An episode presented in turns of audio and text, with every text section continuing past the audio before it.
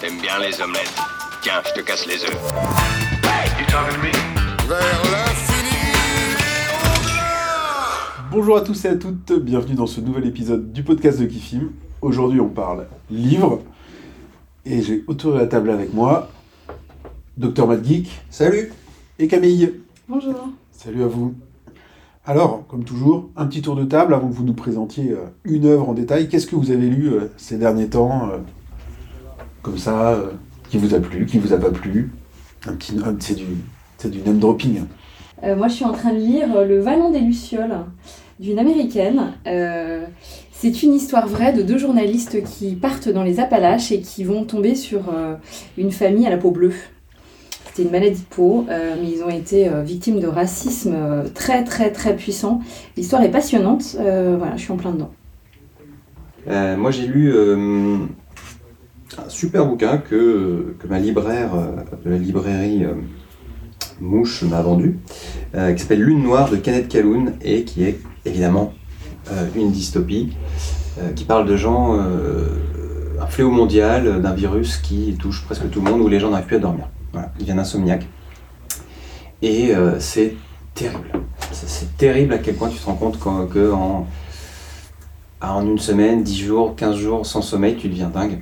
Tu deviens dingue et donc tout le monde devient dingue. Il meurt en Et, euh, plus au bout d'un moment. Alors euh, ça, ça, ça mène très très vite. C'est voilà. un peu comme un- avec un nouveau-né en fait. Ouais, ouais, ouais, ouais. En fait, on sait ce que ça fait. Ah ouais, mais Tu deviens dingue. C'est terrible quoi. C'est- C'est terrible. Et puis il y en a un ou deux qui échappent au truc, qui sont un peu immunisés machin, et qui finalement euh, bah, sont en danger perpétuel parce qu'ils savent plus où dormir, quand, quand dormir machin, parce que bah, ça fout la rage aux autres. Et euh, voilà, c'est euh, drôle d'épopée. Voilà, qui nous interroge pas mal aussi sur. euh, moi j'aime bien toujours ces trucs où tu te dis euh, qu'est-ce que je ferais. Voilà, donc ça c'est un de ces bouquins. Quand tu lis, tu te demandes tout le temps qu'est-ce que je ferais. Euh, Moi, je, je continue ta métaphore, mais oui, ça fait penser à cette histoire de jeunes parents. Moi, mes gamins, ils dormaient, et t'as tous les parents qui font, mais, mais pourquoi? Mais Ouais. Alors ça s'appelle Lune Noire, voilà, je sais pas, je l'avais pas dit, hein, de Kenneth Calhoun. Ok, d'accord. Euh, et de mon côté, moi, je suis, euh, je lis pas beaucoup en ce moment, c'est mal. Euh, je suis sur l'accident de chasse, donc qui est une BD qui est sortie en 2020, qui est tout en noir et blanc, qui est vachement assurée. C'est pas une BD qui est passée inaperçue puisqu'elle a gagné le Fauve d'or à Angoulême, donc c'est le prix du meilleur album. Mm. Elle a également gagné le prix de la meilleure BD plus proche de nous à Quai des Bulles, donc à Saint-Malo. Et c'est donc l'histoire de comment un homme est devenu aveugle euh, suite à un braquage de banque euh, lié à la mafia dans euh, le Chicago de la Prohibition. Donc voilà, c'est de David L. Carlson et euh, illustré par Landis Blair. Alors je connais pas le travail de ce Landis Blair, je sais pas s'il fait toujours euh, ce trait toujours très euh, très chargé, hein, très c'est beaucoup assuré, Mm. quadrillé et donc tout, tout en noir et blanc. Donc c'est les traits qui font qui font la, qui font les niveaux de gris quoi. Ouais, c'est presque gribouillé quoi. Ouais, c'est presque bah c'est un peu un peu dur de dire gripouillé mais oui, tout Comme est, s'il avait... tout est assuré, tout est au trait, vraiment tout est au trait quoi. Donc il n'y a pas de coloriage en fait euh, pour faire des, des niveaux de noir ou des niveaux de gris. C'est euh, c'est ça, c'est l'intensité euh, du quadrillage ou du, ha- du hachurage qui fait le, le- le truc quoi. C'est somptueux quand même, moi je trouve, comme, comme dessin. Ça reste particulier quand même. Alors, Ah, ça colle très bien avec l'atmosphère du livre. voilà, il y a le Avec la trait, BD. Et puis il y a le Il y trait. Il y a, il y a la texture que tu Mm. donnes, et puis il y a le trait en lui-même, l'anatomie des personnages, des trucs. C'est quand même assez spécial. Ouais, bah, Ouais, c'est pas je trouve mal. ça très réussi. Donc, Ok. euh, je, suis- ouais, je, suis, je ne suis encore que dans le premier tiers. On dirait du pointillisme. c'est Et donc l'intérêt de ce truc, c'est un peu euh, comment une BD peut retranscrire Pas une ambiance. euh, l'aveuglitude. Non, il n'y a, pas- y a pas un peu de ça? Non, c'est l'histoire en fait d'un père euh, qui raconte à son fils comment il est devenu aveugle. Ah d'accord. Mm. Là, comme ça. Ah, pile. Un accident de chasse. Voilà. Mm. Théoriquement, un accident Ah, de chasse. ça y est, ça Voilà. y est, j'ai compris. pas tellement un accident Mais de chasse un en peu fait. plus compliqué que ça, ouais. Voilà. On spoil là ou quoi? Enfin, non, Non. oui et non, non, ça Non, va. non, ça non, va, non, non. D'accord, très bien. ça Non, va. non, on reste. euh, Ah, si tu veux, ça a été dit partout que voilà, c'était pas tellement un accident de chasse quoi. ouais, je sais. Donc voilà, ouais, donc et c'est un gros, c'est un gros pavé, je sais pas combien de vraie. non, Non, je sais pas combien de pages il fait, mais c'est un gros pavé. Hein. euh, 500. Ouais, 500 Presque pages. 500 pages. Une belle BD de 500 pages quoi. Ah, Et, il faut le dire, en tant qu'objet, puisqu'on l'a tous remarqué comme tu nous l'as dit au départ, ce gros truc énorme de 500 Et pages, pas si lourd. il pèse pas. Voilà, il pèse la moitié de ce qu'on a l'impression qu'il va peser en le soulevant. Donc vous pouvez l'offrir et l'envoyer par la poste. Euh, euh, je fais juste un petit, un petit retour. Si, si, histoire vraie. Et bah, tu vois. souvenais plus de ça. ouais. À la fin du- de la BD, il y a, il y a- il y a trois pages sur euh, Ah, J'adore ce que ce sont truc. devenus les personnages. Ah, je suis pas rendu là, c'est pas évident. Donc pour ça. D'accord. Oui, si, si. L'accident de chasse. Donc voilà, donc il, se- il faut que je passe un peu la seconde euh, pour le, pour le terminer. mais, euh, mais voilà, un bel objet en tout cas. Mm. Ouais, mais on sait que toi tu passes vachement de temps, tu regardes beaucoup beaucoup les dessins, parce qu'il n'y a pas l'air d'avoir tant tant de texte que ça. Mais celui-là, je l'ai pas choisi. C'est un cadeau. Ok. Qui a également été. euh, qui provient également d'une librairie extrêmement sympathique au coin de la rue. Ah. qui s'appelle la Librairie librairie du coin Mouche. de la rue. J'aurais pu m'appeler comme ça. The shop around the corner. Exactement, c'était déjà pris donc. euh, Bon alors, on rentre un peu dans les détails. Allons. Qui c'est qui se lance Docteur Mad Geek, Ouais. qu'est-ce que tu nous présentes Alors, euh, bah, comme on est réputé pour être au- à la pointe de, de l'actualité, euh, je ne déroge pas à la règle aujourd'hui et je vais vous présenter Watership Down de Richard Adams, qui est une pure merveille. Euh, alors, on est, on est dans l'actualité de ouf. Pourquoi? Parce que euh, une adaptation vient de sortir sur Netflix en film d'animation. Plutôt euh, réussi euh, dès qu'on est rentré dedans. Le livre, lui, en revanche, date de 1972. Et une première édition en France en 76. Et là, il vient de ressortir chez Toussaint Louverture Mm. avec une jaquette. euh, Chez tous à l'ouverture. Toussaint Louverture, Toussaint comme, Louverture. comme le personnage. Mm. Euh, voilà, avec une jaquette magnifique comme ils font souvent. Et alors, ce bouquin, c'est l'épopée épique euh, d'une bande d'aventuriers euh, euh, obligés de quitter euh, leur, foyer, son fo- leur foyer natal pour, pour aller vers l'inconnu. La, la couverture est encore plus chouette que la jaquette en fait. Bah ouais, moi j'aime bien les deux. C'est vrai que des fois je l'enlève pour avoir juste ça sur mon truc, mais Excuse-moi. Donc une bande d'aventuriers contraints et forcés de quitter leur, leur- leur foyer pour partir à l'aventure sans trop savoir où ils vont. Ça pourrait être un petit peu euh, classique, d'ailleurs c'est un classique, hein, c'est un gros classique anglais vendu à 50 millions d'exemplaires. Et là où Richard Adams fait quelque chose d'incroyable, c'est qu'en fait cette bande d'aventuriers, ce sont des lapins. Des petits lapins de Garenne. Et donc au début du, roman, il y a un de ces petits lapins, Fever. Ils ont tous des noms euh, géniaux. Fever, euh, Big Wig, Hazel. Tu te retrouves très vite en fait à, les appeler par leur petit nom. Et donc il y, en a, un- de ces petits lapins qui a des prémonitions comme ça. Il a des, il rêve, il a des, il voit des présages et ça. Et là il voit que quelque chose va se passer dans leur garenne natale. Et ils arrivent à euh, en convaincre quelques-uns de les suivre et ils partent à l'aventure. Et euh, c'est fa- c'est fabuleux parce que il a réussi. euh, somme toute, ça se passe sur 10 km. Donc au début du roman, t'as- C'est vraiment d'actualité. C'est une aventure, voilà. une Du aventure coup, il est bien ce livre. tu as une petite carte au début, il te dessine tous les trucs, tu vas pouvoir suivre les aventures. euh, mais c'est 10 km dans lesquels, à hauteur de lapin, il se passe un nombre incalculable de, de choses. Et donc ils vont devoir partir, euh, braver les- des dangers. euh. Mais alors ce qui est Il n'y a pas d'accident de chasse dedans. On parle d'accident de chasse à un moment, ce qui, qui- est un des climax de l'œuvre, puisqu'il laisse notre, un de nos héros dans un état incertain. Euh, ce que Richard Adams a réussi à faire, et c'est un premier roman, donc moi je trouve ça un- une grosse, grosse réussite, c'est que, euh, en fait, il invente à ses, à ses lapins toute une euh, culture. euh, ils ont un langage propre, ils vont farfaler pour aller manger. Voilà. Et en fait, c'est tellement bien amené, tellement bien fichu que t'as franchement, tu te prends à aller sur Wikipédia, regarder est-ce que farfaller, ça veut vraiment dire euh, manger pour les lapins? Mais en fait, pas du tout. Donc, il, invente, il invente plein de trucs comme ça où tu te dis est-ce que c'est le vrai terme euh, Mais non. Et donc, ils ont toute leur connaissance de lapins, du monde qu'ils connaissent. Ils voient une voiture, ils, ils- ils appellent ça un cataclope. Ils n'ont pas la connaissance des, des humains, mais euh, ça s'arrête là. Voilà, ils savent, ils voient les trucs passer, mais ils savent pas trop ce que c'est, à quoi ça sert, etc. Donc, ils ont une vraie, euh, ils ont un vrai univers à eux, euh, mais ils ont quand même, ils sont quand même limités par leur état de lapin, quoi. Donc, t'es jamais trop, euh, tu passes jamais trop cette barrière où ils sont pas en train, on n'est pas en train de personnifier des lapins. Ça reste des lapins qui courent à quatre pattes, qui doivent manger, qui doivent se reproduire, etc. Et en plus de ça, il leur a inventé une mythologie, une vraie mythologie, c'est-à-dire qu'ils se racontent des histoires. Il y a dans les garennes, dans chaque garenne, les lapins conteurs qui sont là pour euh, véhiculer la tradition orale, etc. Et donc c'est là où tu apprends qu'ils ont un dieu, qu'ils ont un héros. euh, Il y a beaucoup d'anthropomorphisme. Shravi le chat. Oh, ah, ouais, ouais, il y en a, il y en a, obligatoirement, pour, pour que tu t'attaches au truc, quoi. Euh, ils ont un dieu, euh, euh, et donc, bah, tout, tu sens bien que tout leur univers est construit autour de ces, de ces mythologies. Et donc ça, bah, finalement, ça, ça, ça vient rappeler aussi euh, que toute cette aventure, donc euh, c'est une sorte d'exode euh, de tous ces lapins qui partent pour un- une terre promise, une terre un peu meilleure, où est-ce qu'ils seront à l'abri en fait de, de- de tous ces dangers qui, qui les guettent.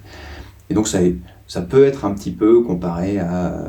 Il y a un côté un peu Bible hein, quand même, un côté un peu... voilà, C'est l'épopée quoi, un, un mec qui a des, qui a des visions, euh, qui arrive à entraîner avec lui une partie de son peuple pour aller sur une terre promise. Bon, On a déjà vu ça. on- voilà, on a déjà un petit peu Dans vu des ça. vieux bouquins. Voilà. Euh, donc c'est très, euh, c'est très mélancolique parce que c'est la petite campagne anglaise. euh, c'est toujours très, les phrases sont très courtes, très, mais en même temps dans chaque phrase courte il y a beaucoup de euh, descriptions. C'est, riche.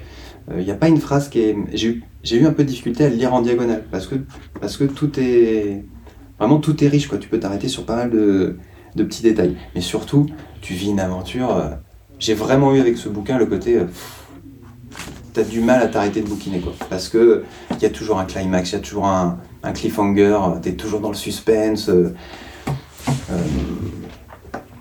il, leur arrive tellement de trucs. Et puis surtout, c'est socialement, bah, ils croisent d'autres garines qui vivent pas comme eux. Ils croisent des garines où les lapins sont un peu entretenus par les hommes.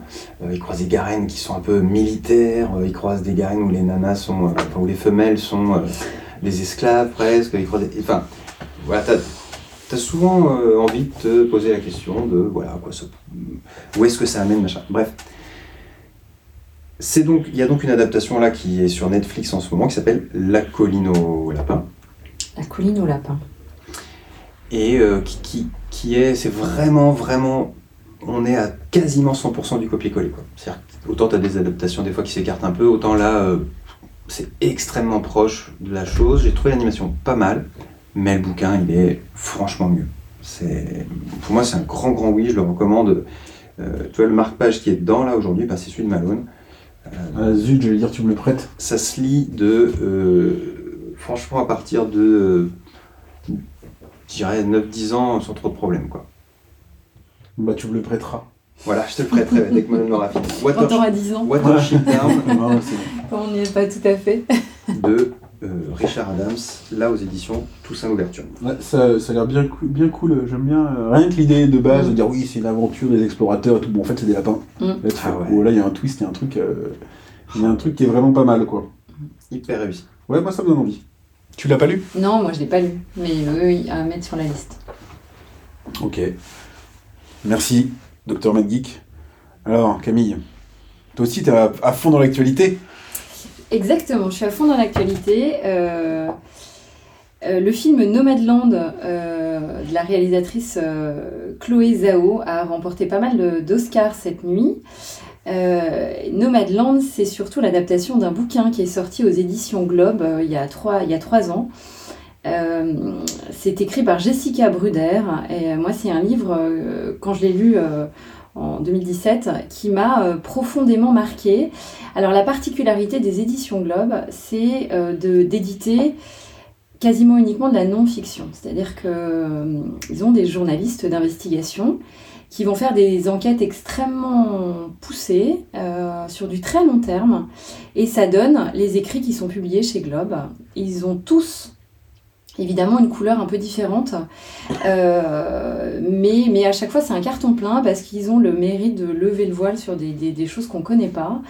Euh, tous les bouquins de chez Globe, je crois que je les ai aimés à peu près. Euh, et c'est vraiment une petite maison d'édition qui a un axe hyper intéressant si vous aimez euh, les choses vraies et ce, ce modèle de roman enquête très grand format. Déjà, ça me parle vachement parce que ça me rappelle euh, dans la BD Futuropolis, Ouais. en maison d'édition, qui publie également beaucoup de reportages. Ouais, ils ont de- beaucoup dans leur collection Récits singuliers, là, Ouais. histoire, euh, Ah c'est des collections que j'adore en fait. Et ça, ouais, ça a l'air direct hyper tentant. Quoi. Ah ouais, mais c'est c'est vrai- c'est- c'est vraiment le cas. Alors Nomadland, ils ont remporté pas mal de prix avec ce livre. Euh, Jessica Bruder, pendant trois ans, elle a suivi ces Américains qui euh, ont été euh, obligés de, de, de, vendre leur maison. Ça, c'est suite à la, crise des, à la, à la- crise des subprimes en, en 2008. Euh, ils ont tout perdu parce que c'est des gens qui étaient dans une situation un peu intermédiaire, c'est-à-dire qu'ils n'étaient pas non plus pauvres, mais ils avaient pas mal de difficultés quand même. La crise est arrivée et c'est des gens qui se sont retrouvés sans, sans, sans maison. Donc ils ont été obligés, avec leurs maigres économies, ils ont tous quasiment acheté des, vannes. Alors ce sont surtout des seniors, euh, c'est-à-dire qu'à partir de 55-60 ans, comme il y a eu un chômage de masse à ce moment-là, euh, ils ont été obligés de, voilà, de s'en sortir comme ça. Ils ont tous pris la route, d'où le titre Nomadland, dans des petits camions, euh, ça peut être des Cherokees, ça peut être des vannes aménagées. et leur particularité, c'est de chercher du boulot là où il y en a. Donc dans des fermes agricoles, chez des particuliers de temps en temps, c'est évidemment du travail extrêmement précaire. Le fil rouge de ce bouquin que moi j'ai trouvé euh, vraiment très intelligemment amené, c'est les entrepôts Amazon qui, en période de fin d'année, ne travaillent quasiment qu'exclusivement avec ce genre de, population, euh, euh, évidemment très précaire. Amazon a même mis en place un programme qui s'appelle le Camper Zone, c'est-à-dire qu'ils ont acheté des terrains pour que tous ces campeurs puissent arriver et vous vous retrouvez avec des milliers, voire des centaines de milliers de vannes au même endroit et c'est à 90-95% la population de ces entrepôts. C'est des gens qui travaillent dans des conditions absolument dantesques, évidemment, euh, qui font euh, des dizaines de kilomètres par jour, euh, qui n'ont pas d'endroit, euh, il n'y a pas de sanitaire, il n'y a pas de... euh, Il n'y a pas d'endroit où on peut, euh, on peut se, se reposer, il y a pas de... Il fait froid, parce que généralement les entrepôts d'Amazon sont dans des endroits euh, particulièrement euh, isolés. Euh, il fait souvent très froid, voire très très chaud, voire très très chaud l'été. Enfin bon, c'est un bouquin un peu hors norme, parce que vous, vous refermez ça, et en fait, on est très très loin du rêve américain. Et vous suivez ces gens qui ont entre 65 voire 80-85 ans et qui vivent, mais vraiment dans des conditions absolument hallucinantes. C'est pas la van life quoi. Ah, c'est pas du tout la van life. Et c'est justement ce que Jessica Bruder, la, non, la, la- la rédactrice dit, c'est que elle était au départ très interpellée par le nombre de personnes qu'elle croisait en camion. Et puis c'est ça aussi, le début de son enquête, c'est de se dire, mais ces gens, ils vont où? Ils voyagent? Pourquoi ils sont tous là? Pourquoi il y a des, des- des communautés absolument dingues? Et à partir du moment, parce qu'elle a pris la route, elle, pendant trois ans, et elle a vécu avec ces gens-là, elle s'est même fait employer, c'est pour ça que c'est très réaliste et que tout ce qu'on lit, mais, mais vraiment, enfin voilà, c'est du reportage d'actualité, quoi. Et euh, elle le dit très bien, elle fait le portrait de, ces gens-là. Alors il n'y a pas que des moments tristes, hein, c'est pas un bouquin non plus. euh, euh, Il y a aussi une vraie communauté, il y a une vraie entraide, il y a des relations qui se créent.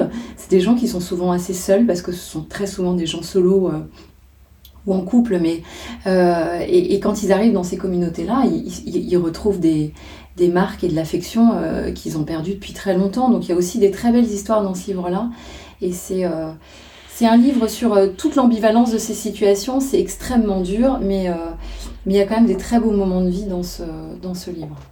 Et du coup, c'est une histoire tirée de cette enquête-là, ou enfin c'est Non, on non, suit une histoire vrai. ou c'est vraiment une enquête? Non, non, tout est vrai. C'est vraiment une enquête.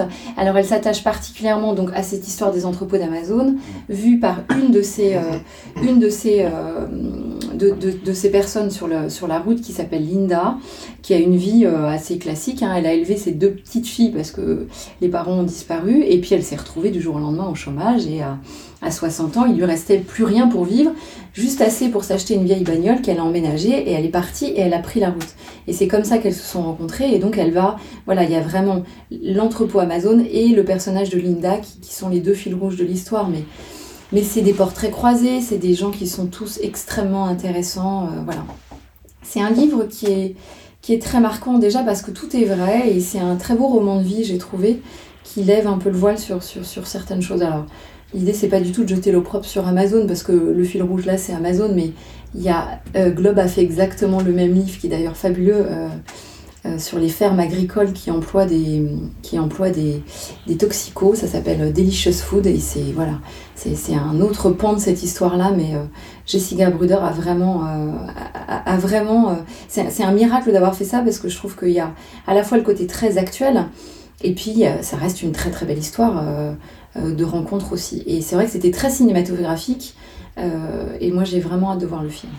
Mais du coup, le film, ils en ont fait une histoire pour le coup. Ils l'ont romancé ou c'est un Alors moi j'ai j'ai juste regardé la bande-annonce, on suit une femme, donc je déduis que c'est Linda dans l'histoire, qui est toute seule dans son, dans son film et, et avec tout, tout, tout ce qu'elle va traverser, elle a froid, elle a peur, euh, elle a faim, elle bosse comme un âne chez Amazon, ils font 50 km par jour, avec des podomètres. Into the Wild, mais euh, version. Amazon quoi. sur des sols en ciment, Ah, ils n'ont pas le droit de s'arrêter, euh, et le soir en fait ce sont des gens qui ne cartonnent qu'à l'ibuprofène, 4 grammes le matin, 4 grammes le soir. quoi. C'est c'est vraiment impressionnant de lire ça. Moi, ça m'avait fait un sacré effet. Et comme le film a, voilà, a remporté pas mal de, de prix hier soir, je me suis dit que c'était le bon moment pour en parler. Ouais, non, ça a l'air bien. Ouais, très bien. Là, ça a Non, l'air un, peu, un peu plus dur que les lapins. Ouais, ma chérie l'a lu aussi, No Man's Land, et euh, pareil, captivé de A à Z. euh, Ouais. J'avais le droit tous les soirs dans le lit, à, oh, faut que je te lise ça. Ah, T'étais dans ton livre, et puis peut-être, euh, bon, bah, faut écouter une minute de- du livre de l'autre. Non, mais c'est impressionnant, ouais. Mais parce que t'as pas mal de moments qui, qui sont choquants aussi, quoi. Qui, Oui, tu oui, dis, mais ah ouais, ça, sûr. ça existe. Bah, c'est surtout que c'est une période de la vie où euh, je pense que euh, c'est ça qui est le plus touchant dans ce livre et qui moi m'a le plus touché, c'est que euh, on n'est pas, enfin c'est affreux ce que je vais dire, mais on n'est pas sur des trentenaires ou des quarantenaires qu'en bavent. C'est des gens qui ont bossé toute leur vie, qui arrivent à 60-65 ans parce que encore une fois le bouquin il est vraiment sur cette, ces seigneurs là et on se dit mais où est-ce qu'ils puissent cette énergie pour, euh, pour bosser autant, pour avoir des conditions de vie qui sont mais euh, Eh ben, fallait pas acheter une baraque sont- euh, de 400 mètres carrés à Paris, c'est tout. Mais ouais, alors c'est pas tous le cas, mais c'est vrai que c'est ça qui est le plus touchant, c'est que à cette période de la vie, on s'attend à vivre autre chose et eux, Mm. ils, ils, ils remplissent dans des conditions qui sont vraiment difficiles, quoi. Donc, euh, mais encore une fois, c'est pas que noir. Il y a des très, il y a des très beaux moments dans le livre. Il y a des très belles rencontres. Ils improvisent des fêtes. Enfin voilà, il y a des moments où euh, sur ces terreaux très compliqués, euh, Ouais, il y a des très belles quoi. choses. Il y a des très belles choses qui ressortent. Ouais. Très très chouette livre. Donc c'est aux des éditions Globe. Ça s'appelle Nomadland. Ouais, euh, je, je sais pas s'il y a froid là, j'irai tout de suite parce qu'en plus, comme je dis, je Nous, on va plutôt regarder le film. Ouais. Mais par contre, je vais m'intéresser à la maison d'édition. Ouais, ouais. Je vais m'intéresser à la maison d'édition parce que Ah oui. euh, c'est effectivement le genre de truc qui d'habitude euh, m'intéresse pas mal. Mais d'abord, il faut que Ouais, le malheur des le autres. goût de la lecture. Non, pas du tout. pas- Non, la- C'est la- le la- l'aspect euh, journalistique et reportage du truc, tu vois. Ouais, puis toujours très très bien écrit en plus, hein, parce que c'est- il y a quand même, euh, euh, là il y a quand même euh, 300, 320 pages. Euh, il faut que ça tienne en haleine parce qu'un reportage de 300 pages c'est plus compliqué à. Moi, j'avais plus de 600. T'as gagné, t'as gagné avec du, du nombre de pages. Ok. Moi, je vais faire dans l'actuel aussi. Mais je vais faire dans l'actuel qui dure, hein, parce que c'est un livre qui date un petit peu, puisqu'il doit être paru en 2006, il me semble. Mais bon, c'est euh, La Russie selon Poutine. Donc, ce qui est bien, c'est que c'est toujours d'actualité. Ah, oui, bah, ce sera toujours Et d'actualité. ce, ce sera encore d'actualité euh, dans 20 ans. Donc, ouais, je euh, Sauf accident de chasse. Hein. Oui, sauf accident de chasse, ouais. Sauf Ah. si les lapins prennent le, le, Le pouvoir. le pouvoir en Russie. On peut pas le tuer, je crois. Bah non, c'est- il monte à cheval sur des déjà, ours. ça va être interdit Donc, de euh, le tuer. Il monte à cheval sur tes os. tu peux pas. Tu peux pas. Voilà. Euh, donc, euh, donc euh, la Russie, selon Poutine, donc de. Alors, j'essaie de bien le dire de. Ah, pourquoi t'as lu ça? Attends, attends, après. Attends. Anna Politkovskaya. Elle a arrêté le tennis. C'est une russe. donc, c'est une journaliste russe. D'ailleurs, c'est pas une journaliste russe, c'est une, journaliste euh, russo-américano-russe ou russo-américaine. Enfin, elle, avait la binationalité. Euh, c'était une journaliste euh, engagée, hein, euh, c'était pas du journalisme neutre, et notamment elle était euh, en opposition marquée à Poutine et euh, très critique face à- au conflit en Tchétchénie. C'est d'ailleurs un conflit qu'elle a beaucoup couvert euh, de son vivant, puisqu'elle a été assassinée en 2008 euh, en Russie. Donc bien entendu, euh, tout le monde a rapidement dit que c'était un peu louche que, on va dire, une journaliste slash opposante euh, au régime se fasse assassiner en Russie. Donc il y a eu un premier procès, euh, je crois, où en gros ils ont un peu acquitté tout le monde. Donc ça a quand même un peu chouiné au niveau international en mode euh, c'est bizarre quoi. Donc il y a eu un deuxième procès, donc là ils ont, ils ont condamné 10 personnes. Et ça a encore un peu chouiné en mode, euh, enfin vous avez Tiré au 10 hasard. assassins mais il n'y a pas de commanditaire. Et il y a eu un autre procès où il y a eu un commanditaire de, de condamné, un mec du FSB. Donc ça, à mon avis, ça, enfin à mon, à mon avis, on est obligé de penser que ça sent un peu, euh, le, le désigné coupable, quoi, le gars qui prend pour les autres. quoi. Donc, euh, donc voilà, faut savoir qu'elle avait déjà été euh, empoisonnée en 2002 quand elle couvrait le, le conflit en Tchétchénie. Donc euh, bon, elle savait, elle avait reçu des menaces de mort et tout, elle avait déjà fui la Russie plusieurs fois, Mm. mais euh, bah, comme, euh, comme l'opposant actuel Navalny là, c'est des gens incroyables hein, parce qu'ils Ouais, y retournent quoi. Donc ils y retournent, c'est leur, leur, leur sacerdoce à eux, raconter la Russie au risque, au Comme, risque comme notre Bernard Tapie, quoi. non, au risque de leur vie, quoi. Donc voilà, donc le livre en quoi il se... Alors, pourquoi je l'ai lu? Tiens, c'est une bonne question. Je l'ai lu parce que je suis assez, assez perplexe par rapport à la Russie d'aujourd'hui. Je trouve que c'est un, un pays, euh, un monde à part même, euh, qui est vachement construit, en fait, surtout, euh, qui est construit sur les bases de l'URSS, mais qui revient à l'URSS. Enfin, clairement, elle se redirige vers une forme d'URSS, le, comment, la Russie, moi, c'est un peu comme ça que je la vois, une URSS capitaliste, quoi. Et, et Poutine, c'est donc quelqu'un qui est arrivé au pouvoir depuis déjà 20 ans, qui vient de faire modifier la constitution pour y re-rester 20 ans. Bon, c'est euh, de la graine, même pas de la graine de dictateur, hein, euh, c'est le symbole, je pense, de- des dictateurs parmi les dictateurs. Et je, me, je cherchais un livre un peu qui me permette de de- d'avoir quelques clés, justement. Mais dans ma tête, c'était plus sur sa vision du monde, euh, sur euh, voilà pour, pourquoi il agissait un peu comme ça, d'où il venait, euh, où est-ce qu'il allait. C'était peut-être un peu ça que je cherchais. Mm. Et en fait, le livre n'est pas du tout, enfin, n'est pas tellement tourné comme ça, parce qu'en fait, euh, déjà, c'est pas le monde selon Poutine, c'est la Russie selon Poutine. Donc en fait, ça va raconter des faits, des événements, euh, des histoires euh, vraies en Russie, qui montrent qu'en fait, alors là, on sent que la journaliste est très engagée, hein, parce que qui montre que, en gros, la Russie moderne, et notamment celle de Poutine, est pourrie jusqu'à la moelle, en fait. Que globalement, justement, ils n'ont pas effacé tellement leur passé de l'URSS. Il y a beaucoup de choses qui sont construites euh, n'importe comment sur, euh, les, sur les bases de l'URSS. Euh, que ça allait un peu mieux dans les années qui ont suivi la chute du mur de Berlin, l'effondrement de l'URSS, etc. Mais qu'avec Poutine, en fait, ça replonge bah, dans, dans, les, dans tous les travers de, de l'URSS. Donc on parle énormément, énormément de corruption. C'est un peu le, fil rouge de toutes ces histoires, c'est de toute façon, c'est celui qui a l'argent euh, qui gagne. On parle également de mafia. hein, euh, la Russie, c'est tellement grand que euh, voilà, quand tu as des villes qui sont en gros gérées par la mafia à des kilomètres et des kilomètres, des centaines de milliers de kilomètres de la capitale. Donc on parle de corruption, mafia, clientélisme, favoritisme. Les flics, en fait, la police, la justice, en fait, tous, tous les corps de l'État sont de toute façon, l'armée sont de toute façon très mal payés. Donc en fait, ils cherchent tous un moyen. Euh, alors il y a les honnêtes, il y a des histoires justement de, de- notamment euh, les gens qui s'occupent des sous-marins russes, euh, qui sont des, des militaires qui ont la nation chevillée au corps, donc la mère patrie, la Russie, mais avec une haine de l'État tel qu'il est représenté. Mais pour eux, ils, alors ils sont payés.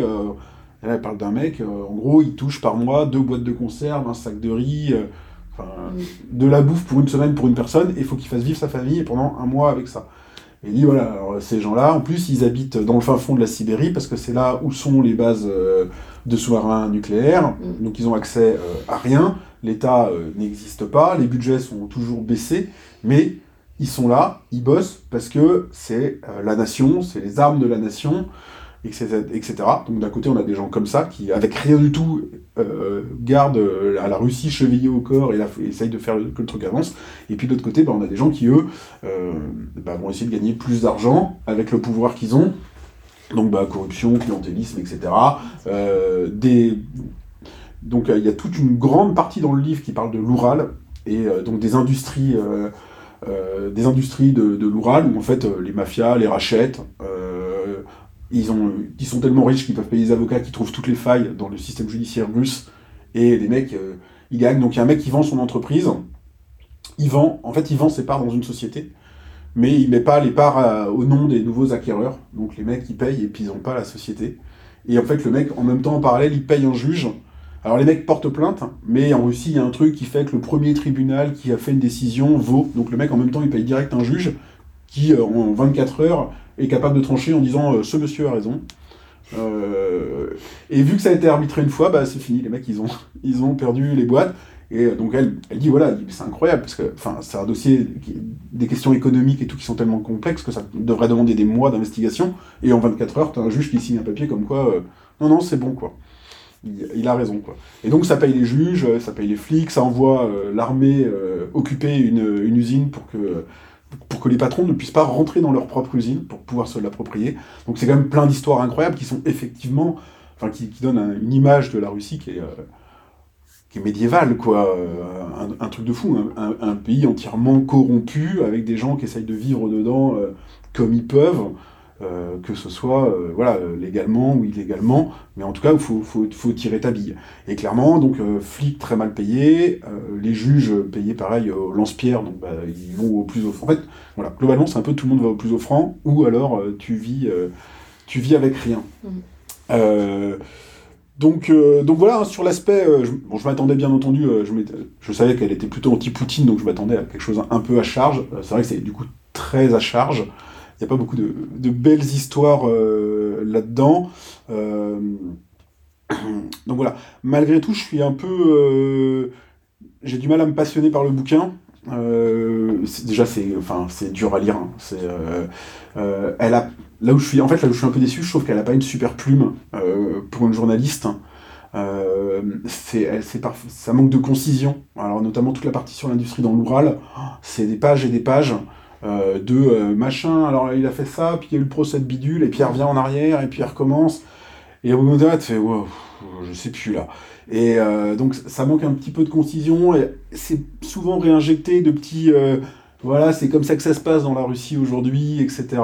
Donc, on aimerait quand même une, une petite, une petite prise de recul. Alors, il y en a parfois, mais on ne trouve pas tout à fait son équilibre. Donc voilà, euh, j'aime beaucoup les parties où euh, elle fait des fois des, des petits chapitres en fait où elle se consacre, elle prie telle personne, hop, euh, l'histoire d'un octogénaire vétéran de la Seconde Guerre mondiale qui, qui meurt en Sibérie parce que bah, parce qu'en fait les canalisations de chauffage de son appart ont pété. Et euh, bah, l'État, donc c'est des espèces d'HLM, donc ça dépend de l'État, et l'État a répondu bah, on n'a pas d'argent, euh, ce sera réparé cet été. Mm. Donc les populations dans les immeubles, elles meurent. Mm. Donc ça, c'est des histoires assez courtes, et quand elle enchaîne comme ça des petites parties courtes, je trouve ça assez intéressant, et ça donne plein de photos euh, Ouais. de la Russie qui sont, qui sont Ouais, c'est symptomatiques. Quoi. trop technique la partie sur l'eau. Voilà, c'est ça, ça devient hyper C'est technique. hyper technique. Il faut déjà comprendre le mécanisme des reprises. Enfin, c'est très. Et technique. puis, euh, et puis ça ça implique euh, s'adresse l'arme- pas forcément. Ouais. Ça implique l'armée, la justice, C'est ça. la police. euh, donc c'est euh, voilà, on, se perd pas dedans, hein, mais c'est euh, ouais, c'est on, on préfère, c'est pas la, les parties que les parties que je préfère. Donc je vais quand même, je vais quand même le finir. Voilà, je l'aurais- je l'aurais fait, mais euh, je pense que globalement, ouais, s'il me plaît pas, c'est pas, c'est aussi parce que c'est pas exactement ce que je cherchais. Enfin, il me plaît pas, c'est un peu un peu vache parce que je l'ai cherché, on va dire. Mais euh, si je rentre pas complètement dedans, c'est parce que c'est aussi pas exactement ce que je cherchais. Euh, elle, elle ramène beaucoup les choses à Poutine, hein, justement en expliquant que euh, bah, l'arrivée au pouvoir de Poutine, c'est justement bah, la, mise en place du clientélisme et que euh, clairement, quand l'État fait va toujours dans le sens de ces gens-là et oublie le petit peuple. En gros, c'est un peu toujours ça, quoi. D'ailleurs, elle le dit sur le quatrième de couverture. hein. Elle dit euh, pourquoi je n'aime pas Poutine? Donc ça, c'est la question qu'on lui pose à elle, et elle répond parce que Poutine n'aime pas son peuple. Donc, euh, donc voilà, le livre est une opposition entre ces deux choses-là. Euh, c'est intéressant, c'est pas facile à lire. Donc, donc voilà, bon, c'était sur ma liste de lecture depuis hyper longtemps. Là, je commence à, en voir le bout. Je le conseillerais ouais, à des gens qui sont, on va dire, passionnés par ce genre de lecture. Si c'est juste euh, Ouais, pour avoir une vision de la euh, Russie, euh, c'est peut-être compliqué, quoi. Et puis assez familier quand même de certaines lectures déjà sur, euh, sur le système russe parce que tu peux pas te mettre comme ça dans ce bouquin Bah, en, sans. en soi, il y a vraiment, enfin même les, même les parties sur l'Oural. alors, moi, il y a des zones que je squeeze complètement parce que des fois, elle cite tous les arrêts de justice sur euh, quatre Mhm. pages. Alors, ce qui est bien, c'est que c'est écrit avec une autre police, donc Mhm. c'est facile de Ouais. faire. Bon, je, je, zappe cette- je, je zappe cette partie-là parce que même en français, c'est rébarbatif. Alors, euh, Ouais.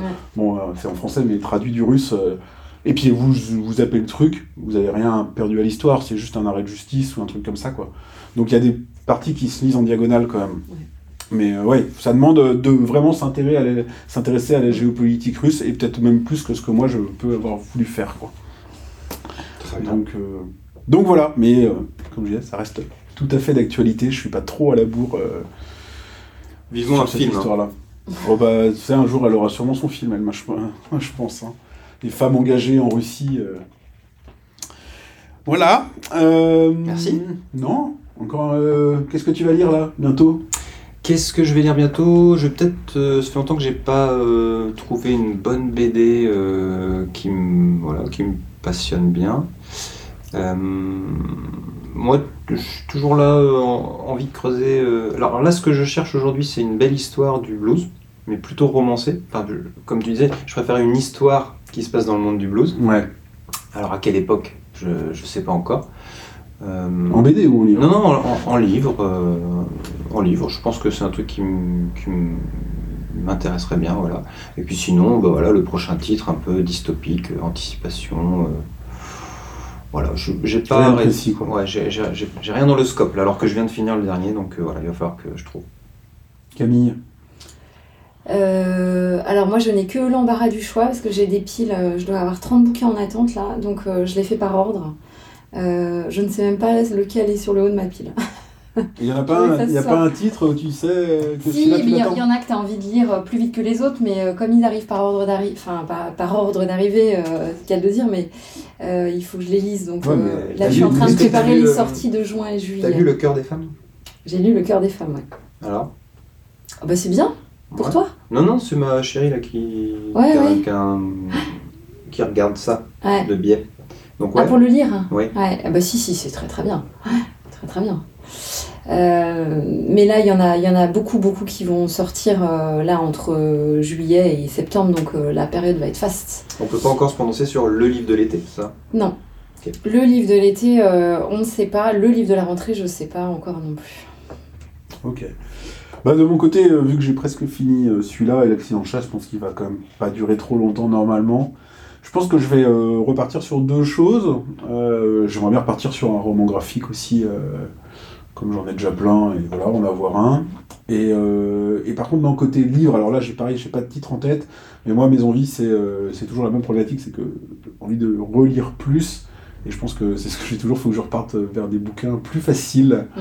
Euh, ouais, mais ton truc de lapin, ça me tentait, ouais. Et euh, parce que voilà, enfin, j'adore hein, l'aspect euh, histoire de la Russie, mais avant j'étais un bouquin sur, sur un bouquin difficile sur la Seconde Guerre mondiale. Mm. Et en fait, euh, c'est aussi, c'est aussi ça qui me freine dans ma lecture. Il faut que tu lises du roman. Voilà, il faut que je lise du roman, et il faut que je lise du roman. Là, j'ai même envie de policier, un peu de trucs Ouais. qui fait qu'on a envie d'y revenir. Mm. Euh, au dernier podcast, on avait parlé de Muren, qui m'a beaucoup plu, mais euh, qui n'avait pas ce côté euh, qu'est-ce qui se passe dans les pages suivantes encore. Et je, je pense qu'il faudrait que je me retrouve un peu des bouquins comme ça. Avant, ce que je faisais, à l'époque où je lisais beaucoup plus, c'est que j'enchaînais des bouquins un peu parfois plus compliqués, mais je les coupais par exemple avec des Harlan Coben, Mm. que- qui sont des bouquins qui s'épuisent en, voilà, en moins de 24 heures, Mm. parce que tu as toujours envie d'aller voir ce qui se passe à la page suivante, puis d'un coup tu fais hop, c'est fini, très bien, et on passe à autre chose.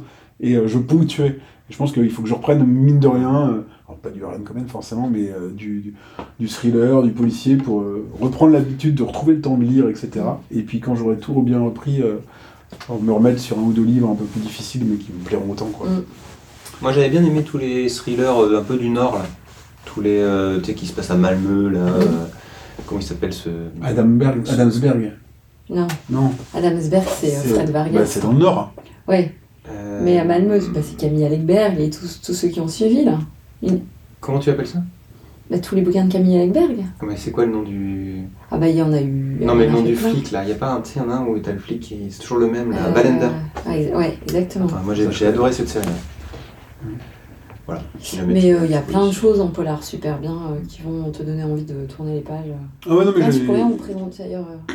j'ai j'ai aucun doute là-dessus, c'est c'est à moi de faire la démarche de me, de me réintéresser à ces livres-là, quoi. Mm. Donc, euh, Bon. Donc voilà. On le verra au prochain épisode. Ouais, ben, je vous remercie d'être Salut venu. tout le monde. Euh, J'invite tout le monde à nous retrouver, euh, à vous abonner au podcast sur Spotify, iTunes, Deezer, les applis de podcast. Vous cherchez qui filme, on est, on est partout.